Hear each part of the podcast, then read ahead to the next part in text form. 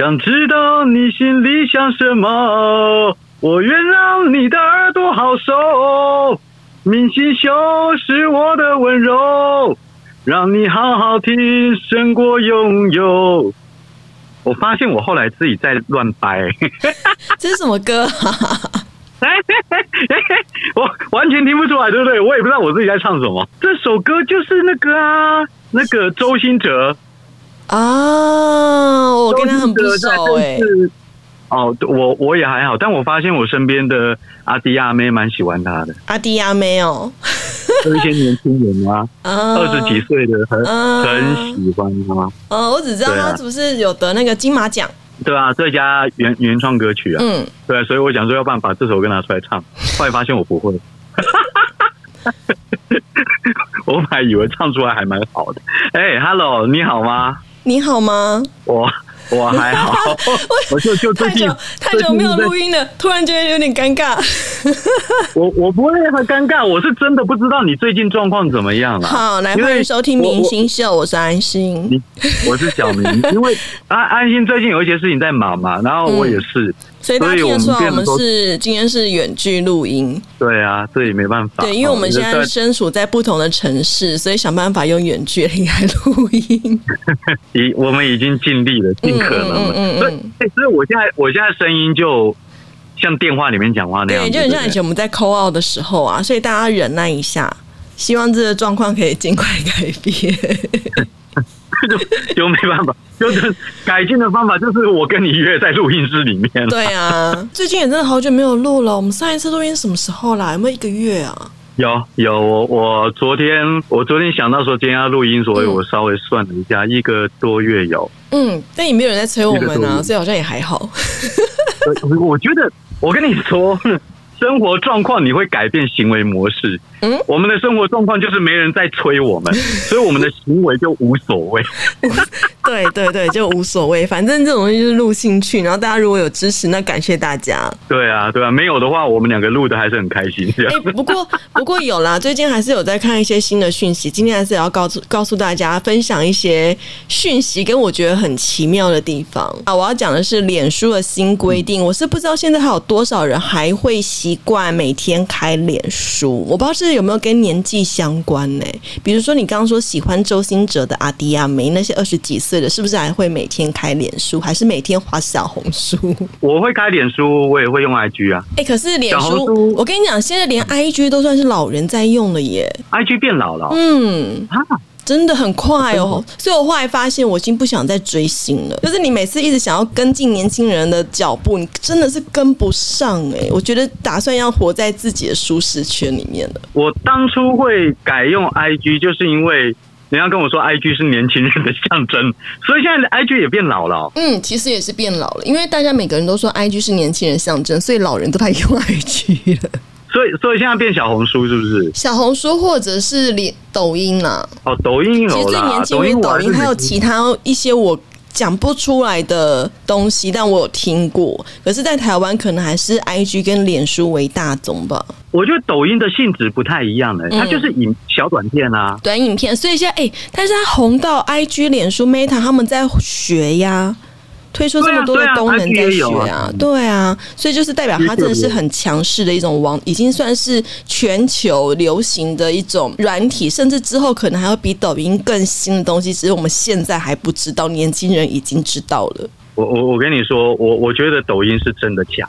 嗯，你让我平常闲下来的时候啊，拿起手机啊，我会开的第一个 A P P，其实真的大部分都是抖音。好，我我我不喜欢呢，我个人不是那么喜欢。因因为你看哦，你要开 F B 呀，或者你要开 I G 什么的，你都还要手指要拨啊，这边找你要看的。可是抖音就是刷一下又有，刷一下就有，它不像 I G 或 F B，你还这边找来找去，找来找去。因为抖音它还可以分类嘛，你在刚开始注册的时候，它就会问你说你比较喜欢哪一类型的。我觉得真的很方便哎。嗯，我我还蛮喜欢抖音的，这这是真的。咦，但我说我还是比较习惯用脸书或者是 IG，因为我习惯看长文。我问你哦，你同辈的朋友现在还会很常每天抛东西到脸书上吗？我因为我现在应该是说，我现在的社群使用习惯是，IG 我会习惯看图片而已，但是我如果要看文章，我就是转到脸书去看，所以其实现在有一点分众，哦，对啦，就是你习惯阅，读的人会跑到脸书去，但是当然习惯阅读的话就不会是年轻人，但如果你喜欢看图嗯片或者是影片的话，会在 IG 或者是在抖音。对我我我也是这样，就是现在对我来说，脸书已经不是那种跟朋友联系的东西，嗯嗯。而是我突然想要看什么文章啊，我就会打开来看。嗯就是脸书已经变成一种我我吸取一些我有兴趣资讯的来源了，嗯，而不是说我在上面我要看我朋友怎么样，那是以前。而且我觉得我现在应年纪大啦，我越来越懒得跟朋友有一些网络上的互动，所以 所以我的 IG 其实不大让人家加了。我 就你记不记得我们那个嗯以前脸书刚出来的时候，还有那个什么啊开心开心农场，还会互相去偷菜什么，你就会加很多很多喜欢的好朋友，然后一起互相去偷菜，然后你没有你偷他菜，他会跟你生气的一种。我现在已经不会做这种事情了，我跟你讲，我那个时候就是不敢玩开心农场，为什么？因为朋友都在玩，然后偷来偷去哦，嗯大家真的在吵架哦。我想说，那我这样子玩干什么？可是那个吵架是我种下去，等一下就不？见了。有，我有看到一对是认真的吵，我有吓到。好无聊。对啊，就是我想说，妈了，这就是一个游戏，你们两个会太认真？我想说，一个游戏怎么会认真成这种程度？还有，我努力种了的东西，我可能一转眼，等一下就不见了。我想说，算了，那我不玩。我会觉得很好玩啊。所以我从来没有玩过。可是我觉得那就是因为你那时候年轻，所以你会很喜欢跟朋友互动。可是当你到了一定的年纪之后，你会开始觉得，嗯，算了，我跟自己或者是跟比较亲密的朋友互动就好，我不会想跟那么多可能只是工作往来的人互动，哦，我知道，或者是我分享自己我知道那种感比较私觉你知道我之下的前生在活了，已经不一我忘了在。哪里，我看了一篇文章，嗯然后那篇文章写说，一定年纪以后，对我们来说，maybe 是四十岁。四十岁以后，你就不用每一个朋友都联系了。嗯，有一些让你在一起会变得尴尬的，或甚至是你觉得跟他在一起根本不开心，或甚至有压力的、嗯那嗯种朋友，你就不用再联系了。嗯，你就联系那些会让你觉得很舒服的人就好了。我也这么觉得、欸，我你就觉得好朋友一个就够应。该是一直都这样子，对，就就是会讲心事的那种。我要分享的是，脸书的新规定要移除个人档案的四大敏感自我介绍。好，你我因为我前面我跟你讲，我前面会剪掉，听众朋友可能不知道我们发生什么事，因为我们刚刚这一段已经录了四遍。好，我好，我就是来分享一下脸书的新规定哈，来赶快讲，不然等下要断讯。好来，因为每一个人习惯不一样，像我的话，如果说我在社群媒体的档案上，我一定是点到为止，我不喜欢写的太多。可是有些人自己的个人档案，他喜欢写好写满哈。那像脸书就觉得，嗯，现在是一个 就是我。你你喜欢写好写满哦，不是，我记得我当年在注册脸书的时候，嗯，它上面会铺一些资料，对不对？比如说电话号码，啊对对对对对对，我我哎、我我都打上去。我我有朋友就来问我说：“哇，你你也你也太 free 了吧？你把你资料全部都打上去。”我说：“啊，他问我我就打、啊，不行不行吗？”他说：“可以。对，就是有很多个人档案的敏感资料，现在脸书也要直接删删掉。他以前是什么格子都给你写，对不对？他现在不会那么多格子了，包括你的地址、你的恋爱性向、给你的宗教，还有你的政治理念、政治观点倾向，全部都会把它在十二月的时候正式删除。啊，真的哦，嗯，我觉得是还不错，因为真的有些人他刚使用社群媒体，他其实搞不清楚哪些该填，哪些不该填，哪些会出现在他的自我介绍栏上，哪些不会，是脸书要搜集资料用，他真的搞不清楚，所以全部都像你一样填上去。我那时候就傻愣愣的，对啊我全部都写哎、。可是我其实也有点不是很理解那些喜欢把自己所有资料全部都填上去自我介绍，比如说你的生日、你的呃你喜好是什么，然后你的你的年纪那些，其实我都不会写耶。我甚至连生日我都是拿掉的哎。哎，我我跟你说，我当初为什么写？嗯，因为你不知道。其实纯粹就是因为它上面有这个格子。对。他问我，我就填上去，我根本没有想那么多，你知道吗？那你现在会留他问我地址哦。你现在自我介绍，你会留什么？个人脸书。如果他再问我一次的话，嗯，呃，正式名字嘛，生日生日 OK 啦，我会留，大概就这样吧。哦，几号啊？会留？你那么讨厌人家祝你生日快乐的人，你生日会留？可能生日对我来说不重要，所以我反而。写的我觉得没差哦，你知道对我来说是有点矛盾啊，没错，有点矛盾。可问题是就是因为不重要，所以就那就那就写啊。我反而不会留生日哎，因为我都觉得，因为我知道你生日的时候，你如果有留的话，你的那个社群软体它会通知你的朋友说：“哎，安心要生日喽！”然后他们赶快过来祝你生日快乐。但我一直觉得，真正会知道你生日的人，他根本不需要提醒。对，甚至也不是在社群媒体上祝你生日快乐，他直接就电话或者是拉一通就给你这样子。你有那种朋友吗？就是在你生日的时候，你知道他不是看脸书，嗯，他就是知道，然后跟祝你生日快乐。对啊，所以你就是你就是要透过这个地方，你就知道哦，哪些人是真的知道你生日哎，这样子。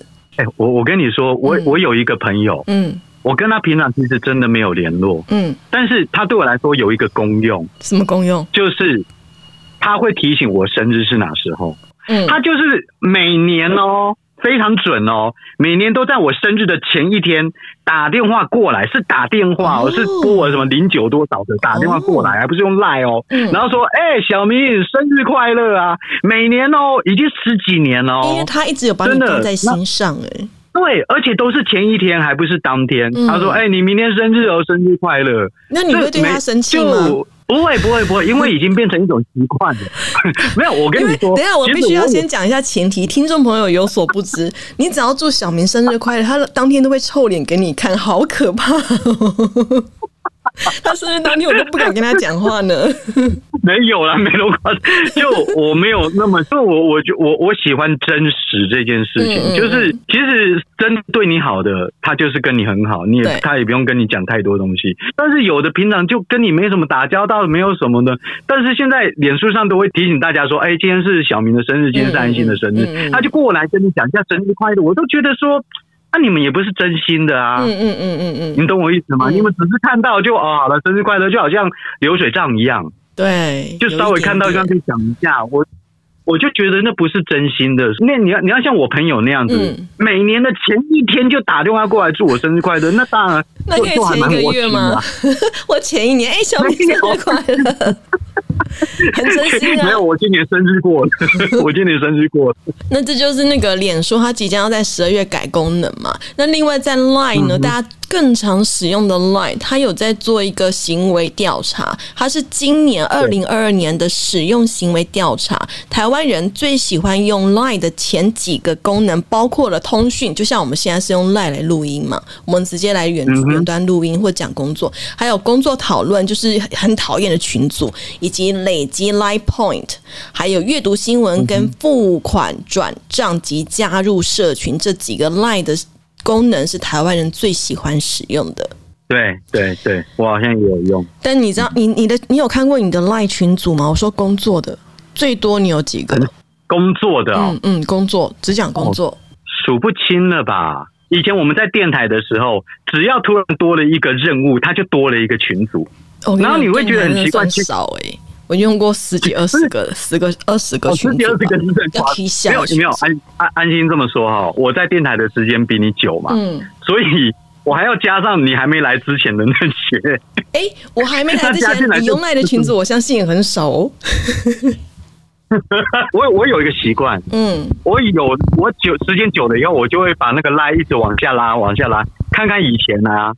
有什么群组，或者是看看哪些朋友我已经很久没有联络，但是他当初有留言给我，后来发现很多都是电台的群组，哎，工作群组，你都没有退啊？多，我没有退啊，我没有退，我就让他退吗？哦，对，有人的确有这种习惯，但。对我来说就是啊，反正我也没干嘛啊，那应该是那个群组就是已经没有公用了，对不对？完全没有啊！他突然哪一天叫的话，通常工作群组，我记得我离职的那一天呢，我在离职的时候我就退了一堆群组，好爽哦，超爽的！我操，离职之后退群组是有一种爽度。对，然后另外他这他也统计了，就是赖大家最常用的，包括了付费转账。我现在对赖我有一种恐惧感，是我对他依赖好深哦。我除了工作讨论、平常的联络通讯之外，因为我还有用 Line Pay、Line Point，真的是依赖好变得好深好深，甚至连买东西都直接用 Line Pay 转账。哦，对啊，有点害怕被盗的话，哎我就死定了哎。应该大家都知道，现在如果说是去，比如说台中的一中街或者台北的西门町这样子啊，如果如果你没有现金，它大部分都是用 Line Pay 来付、欸，对啊，很方便就是他啊。不一定有信用卡。像我我刚去的时候，我很习惯用信用卡，他就说不好意思，我们没有信用卡，我们嗯可以用 Line Pay。其实现在真的十家店有嗯九家都这样跟你讲，大家都用 Line Pay，真的。所以我就说啊，我现在可以没有钱包，但我不能没有手机，真是完蛋哎、哎，所以如果我们有一天生活就就像大陆那样子支付，哦，对你来说是很 OK 的，对不对？是很 OK，但是我不喜欢被绑定在一个东西。就是你如果只给我 Line Pay，或者是只给我支付宝这个选择，我会生气。我希望有更多选择，比如像台台湾还有其他接口啊，或其他的转账支付，不能够只有一个。哦，我懂你意思。嗯，因为我觉得这样他们才会有竞争力。不会啊，因为这样的话，他们有竞争力，他们就会推出一个对消费者最好、最划算的方案。我觉得这样对消费者才是好的。比如说你用就你用接口的话，我算你八五折之类类的。似这样子，对啊，你就让我选择嘛哎。比如说像现在外送平台有 Uber E 跟 Food Panda，你就是习惯有些东西会在 Food Panda 比较便宜，有些东西会在 Line 那个其他东西地方比较便宜，这样子啊。我希望是有竞争的地方，我不要只有单一个，单一个的话，我会觉得他独大，他说什么我就得要做什么，感觉很差。嗯，所以像我现在，比如说像我对 Google 依赖很深，我对 Line 的依赖很深，我就感觉很差。可是我不得不，因为我懒得去研究其他。可是至少我有选择，我要有选择的那一种。我跟你说，你你你讲这个是有道理，嗯但是我觉得人还是会被制约哦。嗯比如说像我的手机，比如说它有三四个 App 都有同一种功能，嗯，但是你用久了，你还是会用，你还是会都用最习惯的那个。对啊，但是你要先给我选择我选不选，我用不用你是我的事，但是你要给我选择，你不能不给我选择权。所以，所以像中国那种只有支付宝，我就不喜欢。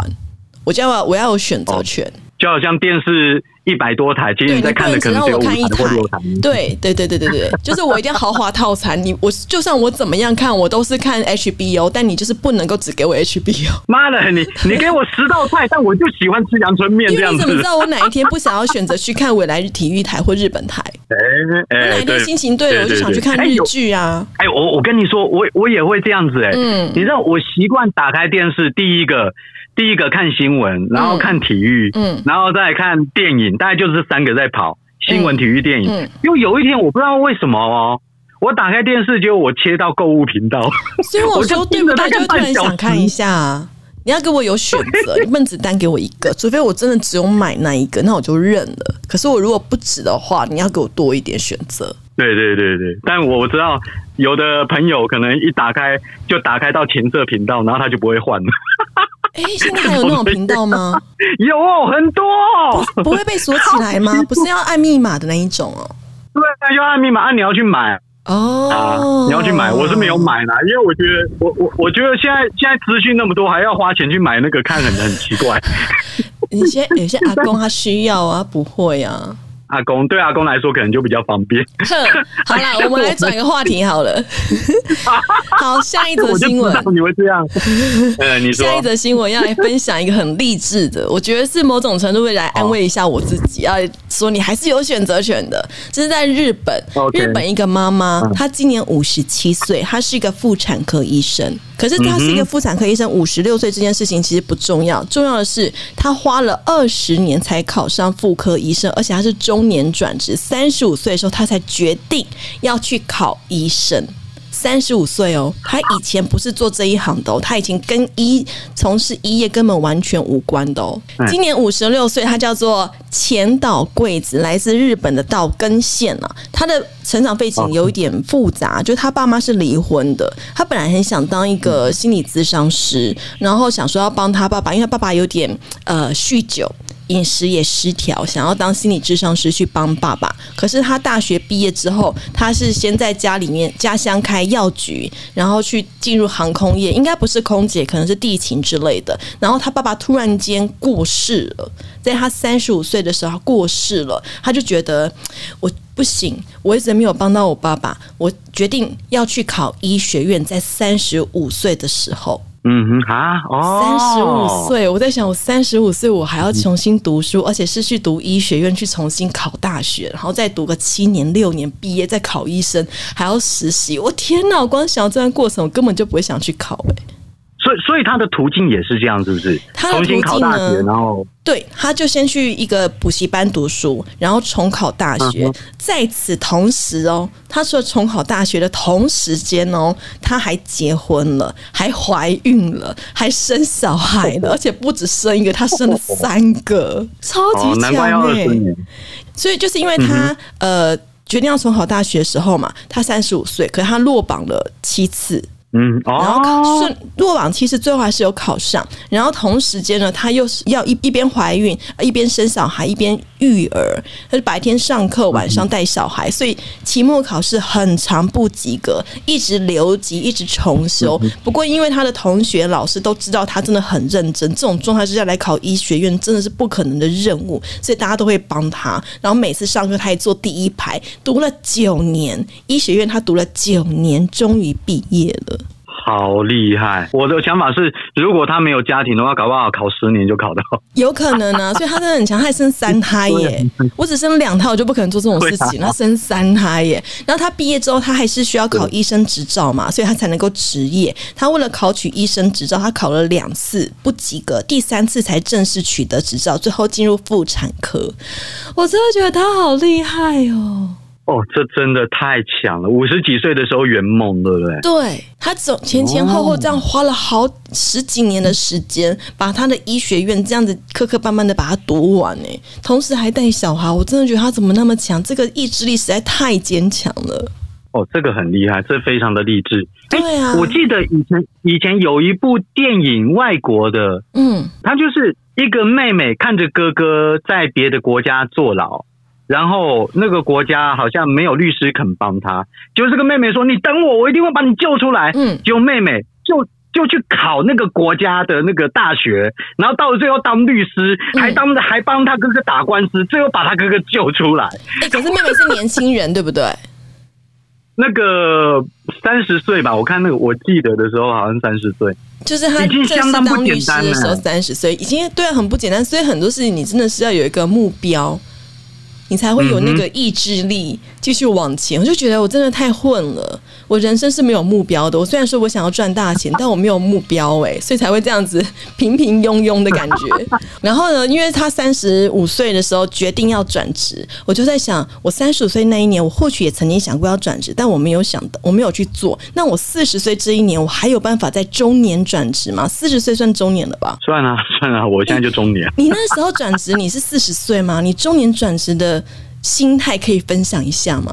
其实我纠结很久啊，嗯，我纠结很久。那个时候安心也很清楚啊，公司也没赶我走啊，而且那个时候还把我们都放在蛮重要的位置上嘛，嗯，对。然后甚至我们做的成绩也也也不算差嘛，所以那个时候我其实是很纠结啊。嗯，因为我就有查到一个文章，他就说啊，嗯，如果你觉得。现在有点卡卡的，是不是该中年转职的话？他有分享几个，你可以观察出是否该转职的迹象，有四个，包括说你是不是有接近你公司的年龄天花板。年龄天花板什么意思？就是说，你可以去观察你你这间公司跟你相同职位的同事，他年纪最大是在几岁？比如说，如果你最资深的同事四十岁，那如果你想做到五十岁、六十岁，哎，看起来可能就不可能了。除非你同事有六十岁还在那个地方的，或许你还有机会继续做到六十岁。你就看一下你公司的年纪天花板在哪里。有道理，有道理，因为那个时候。其其实当初我也有在观察这件事情。嗯，那时候我们节目部的大我最多的应该是一个六十，诶，大我最多应该是大我六岁，不是六十岁，大我六岁。吓一跳，谁六十岁了？突然间一惊。其其实我那个时候就还在想说，他大我六岁，当然他现在还做的好好的，但是他有没有可能到了六十五岁的时候都还在做？我我有拿别人的状况来来去分析我自己，嗯，所以你那时候觉得好像年纪差不多了，对，然后有有一个有一个原因啊，就是我考到的是公务员，简直就是说你在多久之内一定要跟我讲啊，你不讲的话就放弃资格啊什么的，所以那个时候其实我有时间的压力。所以就变作两边在权衡，然后上面想了很多，你自然而然就要去问别人，然后别人你会发现说百分之九十五以上都跟你说，呃，换个工作去做公家机关也好。嗯，的确，这别人的想，别人的跟跟我的劝告是有影响我的。嗯，真的很多人都跟我说，让他理解。所以到了最后。就我就离职，但是四十多岁了，嗯，说实在的，这一步真的是很难踏出去。对啊，有点难哈。所以他说呢，如果第二个迹象是你发现你的公司的发展前景好像有点危险，就是你待的领域如果是夕阳产业，那就算它是再舒适的舒适圈，还是建议你要勇敢的跨界转行，从零开始。我跟你说，这个这个就是我最不爽的地方。嗯，为什么你知道吗？嗯，你这因为我我跟安心当初离开电台的时间其实差不多嘛。嗯，你你好像找我一个月还多久？差不多。然后然后我们一离职了以后，你知道隔年他们的年终领到领很高吗？真的假的？我没有问哎。真的啊，那个时候我们差不多领一个月或一个半月。嗯，后来发现说，哎，其他人在我们离职以后领两个月。所以我们带赛，会不会我们如果还在，好像就半个月，真的让我超让我超不爽。哦，好，那第三个迹象是你对这一份工作不再有热情。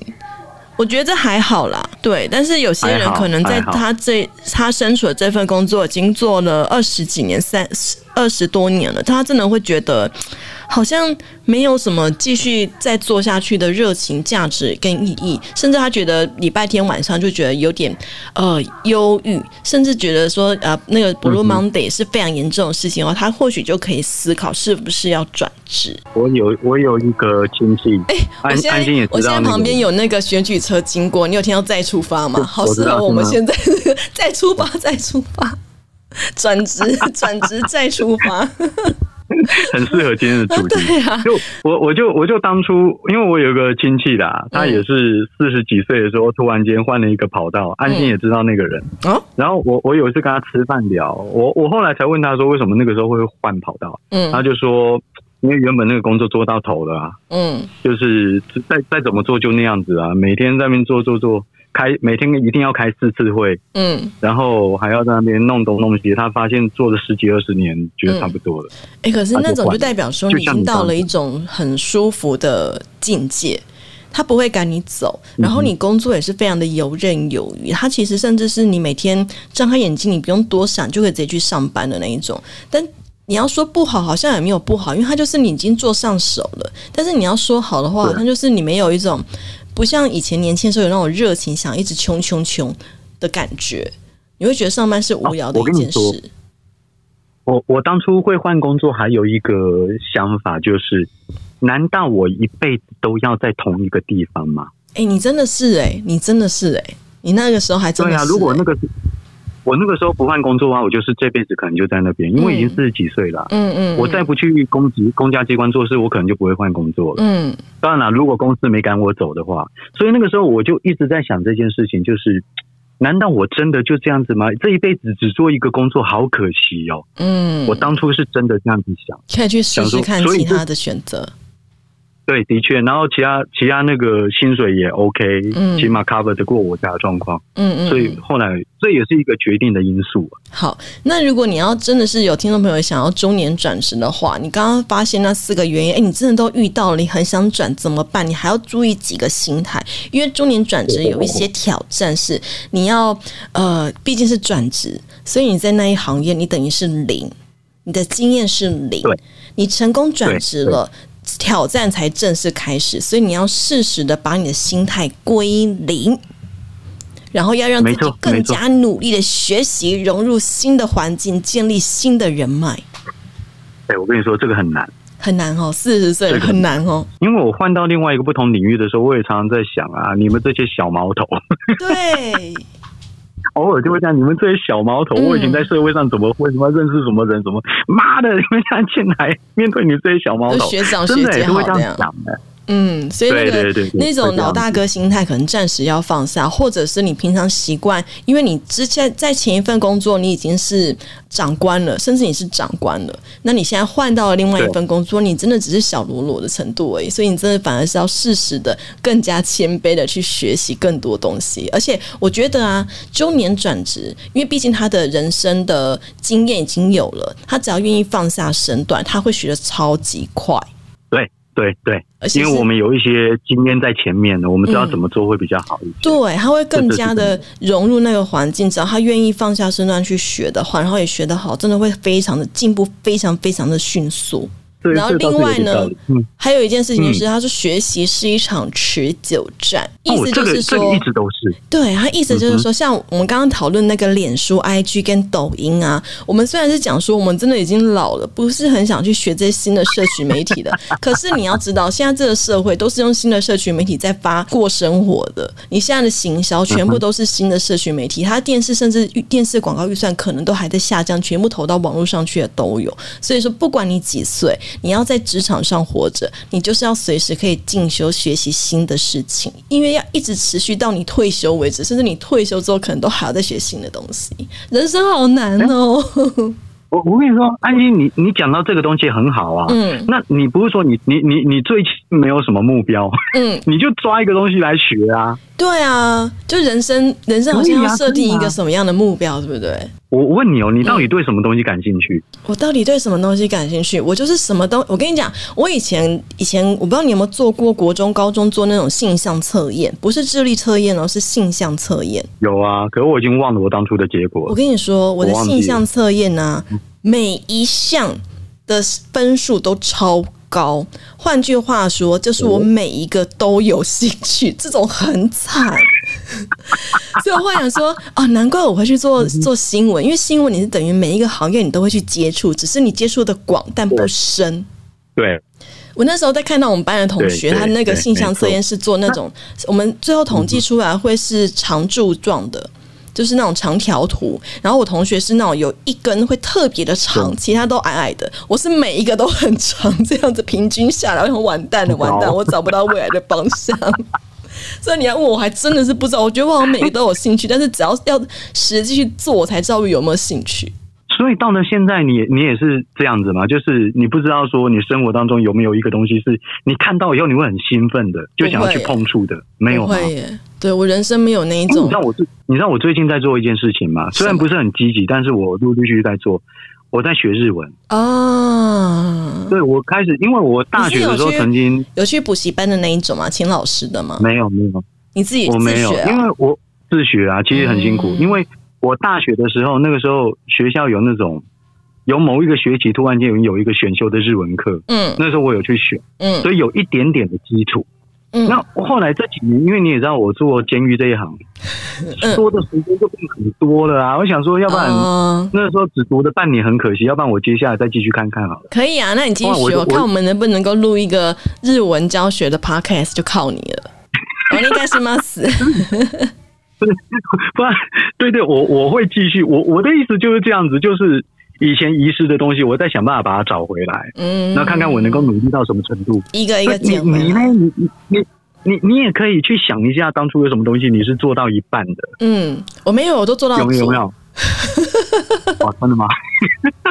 好，好吧，那就算好，那既然这样呢，我们讲到中年转职最后的五个五个提醒，就是你想你现在已经发现你对你目前工作没兴趣了，你也建立好了你的啊准备要转职的心理准备了，但是有一些是实际上你真的要去准备的东西，包括定期更新你的履历。什么意思呢？不是叫你更新人力旅银行的履历，而是你可以自己准备一份专属于你自己的自我介绍，而且要每半年更新一次。为什么呢？你要把你所有你这段过程当中做过的重大的专案跟绩效把它记下来。因为我后来发现，我在整理我的履历的时候啊，我以前做过什么，我真的都忘记了、欸啊，好，真的比。如说我做过的一些专题啊，或者是我曾经安排过的一些计划，哎，我现在想想，我还真的想不出什么。有时候我在写的时候，我想，哎，我自己我过去这十几二十年，我到底做过什么？我真的会忘哎，所以真的要定期的把它记录下来才可以哎。之前我们电台合作的时候，访问的那些人，你还记得吗？当然是忘光光啊，真的哦，对啊，除非要遇到我才会突然想起来。如果说你要我特意想，我还真的是忘光光哎。哦，我要去翻以前，比如说我写过的访纲啦，然后我寄出去的什么，我去翻一下我的信箱啊，我访过他耶，这样子 我才会想到。所以真的是要定期的更新一下自己的一些工作的绩效，把它记录下来。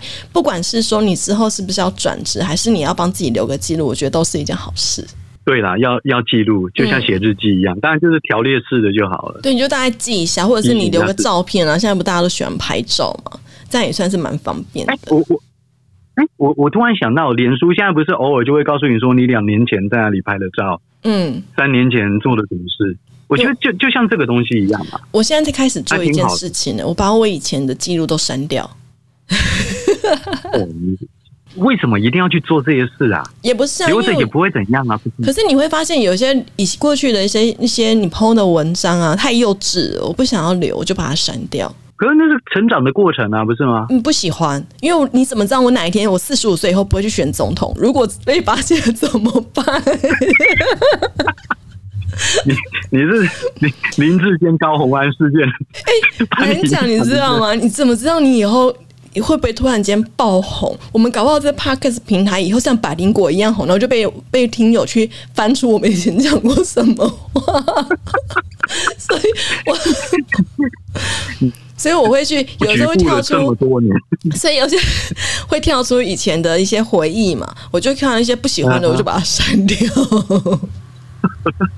你你太狠了，太狠了！我我我都觉得看到那些我很开心呢。我还好，有些我就会把它删一删。好，然后再来就是要持续学习新技能，这跟刚刚讲的差不多。还有你要建立有效的人脉网路，这个这这个挺重要，的，挺重要的，对。好，然后再维持你的职场好名声，什么意思呢？就是在社群媒体的时代，你真的要打听一个人，真的很简单。就像我刚刚说的，你要认识这个人，去看他的 social media，真的很容易发现他这个人以前是怎样的做法，所以我才要把以前东西把它删光光。就是你要维持职场好名声，还有你离开上一份工作的时候，记得要好聚好散。哦，这好重要，这太重要了呢。因为这个职场真的太小，如果你还在同一圈混的话，一定要好聚好散，留下好名声，对你的帮助比较大。好，在最后一个，那那你有，那你有离职的时候有去说前面的坏话的吗？你是说对谁说前面的话？如果对朋友说，当然是有啊。哦，对啊。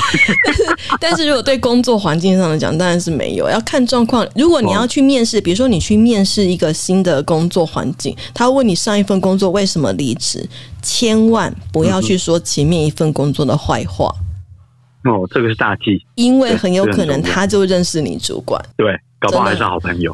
对你真的不知道什么时候，就算是他再怎么样默默无闻，都很有可能彼此间会认识。哦，所以要这样好好的留意一下，嗯，以及你要准备足够的预备金。为什么呢？因为中年转职真的很难。四十岁，你以前以前我们二十岁的时候出来面试，你几乎每投一个履历都会有人找你去面试。但你四十岁以后就不一定喽，三十几岁、四十岁就不一定喽。所以你要依照你的个人开销，至少要维持个半年到一年，生活不会那么紧张的预备金，你才不会那么的压力大。其实也有一点啦，就是如果你真的决定要转职的话，嗯，先找到再走吧。哎，但是有的时候有些人上班，有些人上班他是一到五的，那或许特休又很少，或者是没有办法请特休，他就没有办法说一边哦一边转职，对，一边找到工作，然后就直接转职，他必须要彻底离职才可以转，这也是有可能，因为每个人工作状况不一样嘛。哦，这这。嗯。所以这就是刚刚跟你分享的，从日本那一位家庭主妇考上医学院的励志励志故事，到分享的中年转职的过程，希望你会喜欢。其实也是给自己一个 给自己一个提醒，因为毕竟现在自己也是中年。对我发现人家人家提醒的这些正面的东西，嗯，我仿佛很少做到。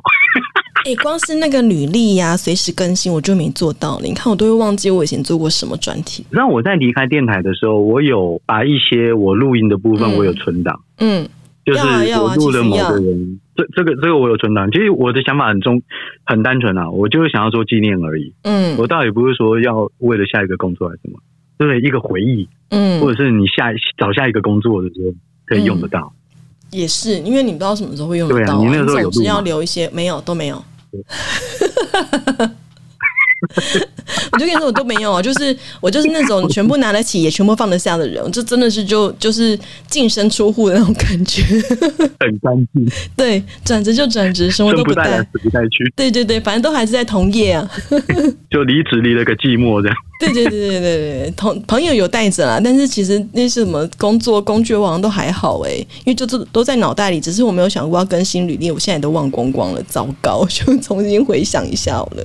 然后，我发们这一集现我们自己上架都要加，油，我们这一集。上架的时间应该会是在选举前的那个礼拜五。哎，我我我稍微补充一下，哎，嗯，你你会去投票吗？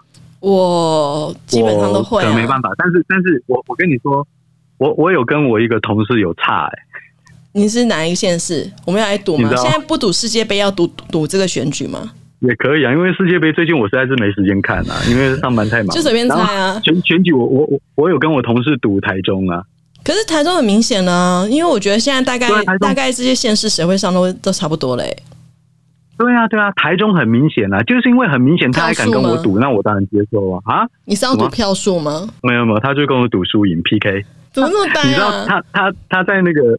他那天就跟我聊，嗯他就说你觉得台中怎样？我说台中很明显啊，嗯还需要赌吗？他他就说，可是我身边的人没有一个要投卢秀燕哎、嗯真的他他就这样跟我讲。我说、嗯那是你身边的人，嗯那、你知道外面的人，你知道你知道卢优卢秀燕现在的身世吗？嗯哦，民调当然我们不能讲，嗯，对啊，那那你还觉得蔡启昌嘛？他就说我就是觉得会蔡启昌，我就说好了，那我们来唱。他说好，等一下我想我想 知道赌金你们赌多少？你们猜多少钱？没有就压多少钱？一杯饮料啊，一杯饮料哦一杯饮料哦，就好。玩呐、其实也没怎么样，对啊我。觉得现在大家比较想讨论都是世界杯选举，大家已经不想讨论。世界杯，哎，我最近真的没时间看，好可惜。你有看吗？我我稍微有瞄一下，然后我跟我们家小朋友一起一起来猜。我们家小朋友一个猜法国，一个猜日本。猜日本那个纯粹是因为他喜欢日本，你有看那个阿根廷被沙烏地阿拉伯干掉那一场吗？没有啦，我没有看，没有熬夜。